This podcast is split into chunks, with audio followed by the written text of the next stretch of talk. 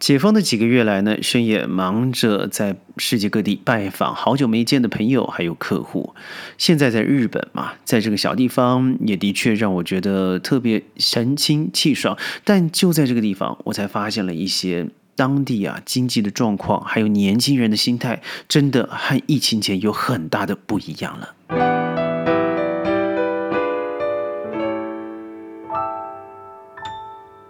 欢迎各位加入今天的宣讲会，我是轩。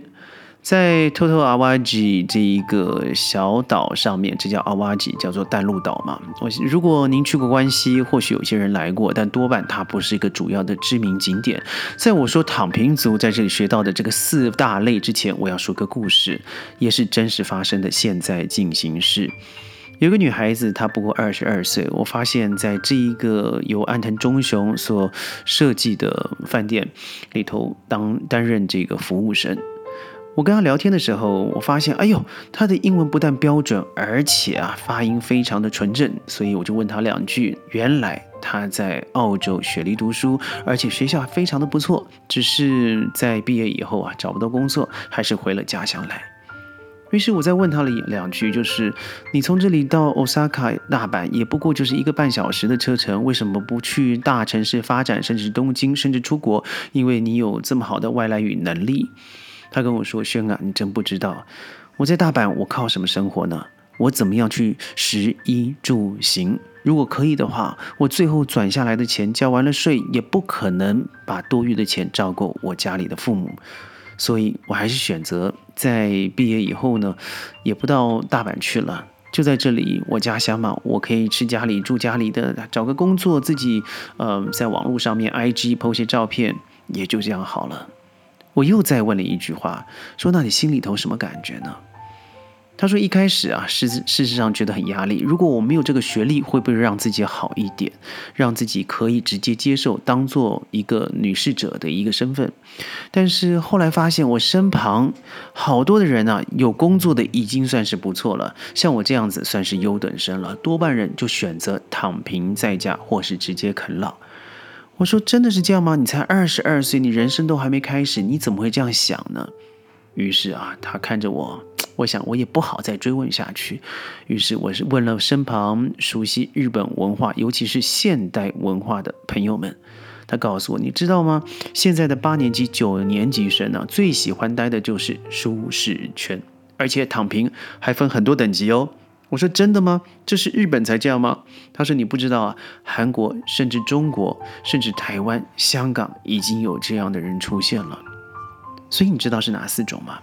第一种叫做全躺平，也就是完全不出门当啃老族给父母养的人。第二种是半躺平，这类型的人呢，他会出门工作，但是从来不会找对象，也不会急着结婚。下班的时候多半宅在家里玩游戏、上网聊天。第三种叫做伪躺平，虽然这些人会认真工作赚钱，收入也足以买房买车，但是呢，感情较自由，所以没有固定的对象，崇尚不婚也不生。第四种就是婚姻中躺平，凡是家事、生活开销一律和自己的配偶 A A 制，并且约好了这辈子绝不生孩子。我不知道这四种你中了哪一种枪啊？而现在世界上面所流行的不只是这四种，我相信。但是您听过吗？最近因为随着内地啊解封，很多人在网络上面一下窜红爆红的字眼，居然是我选择躺平，我被卷光了，所以我既然不能用疫情当做借口，那我就干脆躺平吧。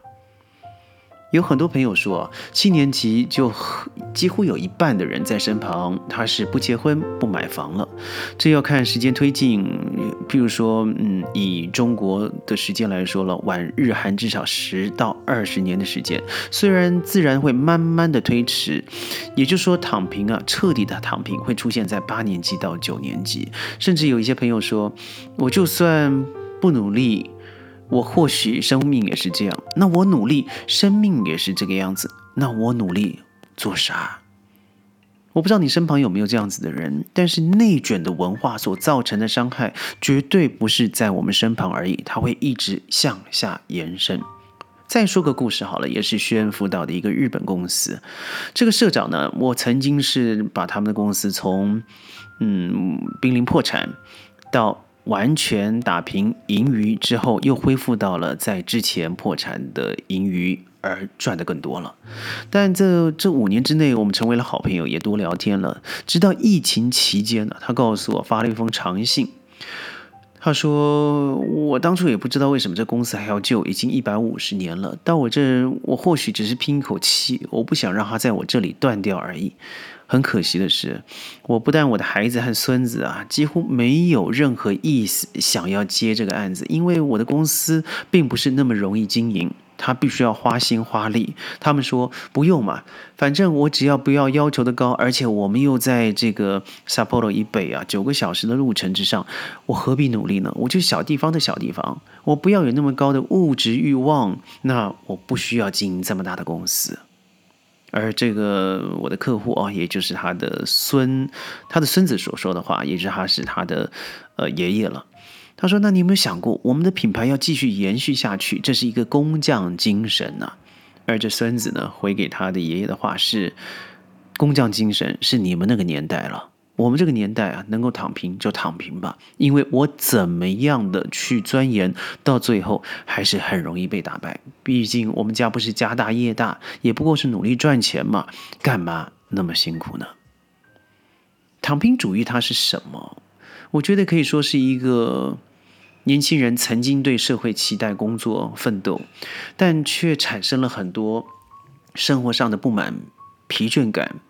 他选择与其努力，不如真的躺平。我不要去竞争，我就当那一种不要是最后一名，也不要是第一名，在中间游移的浮游。只要我高喊着不买车。不买房、不结婚、不生娃、不消费的口号，我强调我自己的生活维持最低的生存标准，这样子我就可以拒绝成为为他人赚钱的机器和被剥削的奴役。这样也就是意味着放弃婚姻了，不找工作了，降低物质需求等等。所以这个文化的兴起，我觉得应该可以说到是二零一一年中国大陆百度贴吧的反婚吧，也就是今年二零二一年有四月的时候，网友好心的旅行家所发布的“躺平及正义”的这个贴文再次掀起讨论的。我觉得如果你要讨论躺平的话，或许先想想看内卷是什么。躺平文化受到中国大陆前阵子流行的内卷现象所影响嘛？我相信内卷，大家一查一定都知道什么是内卷。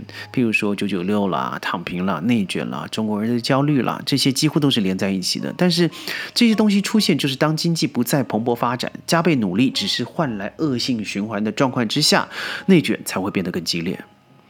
现在我们看看泛华人区域好了，以内地，以。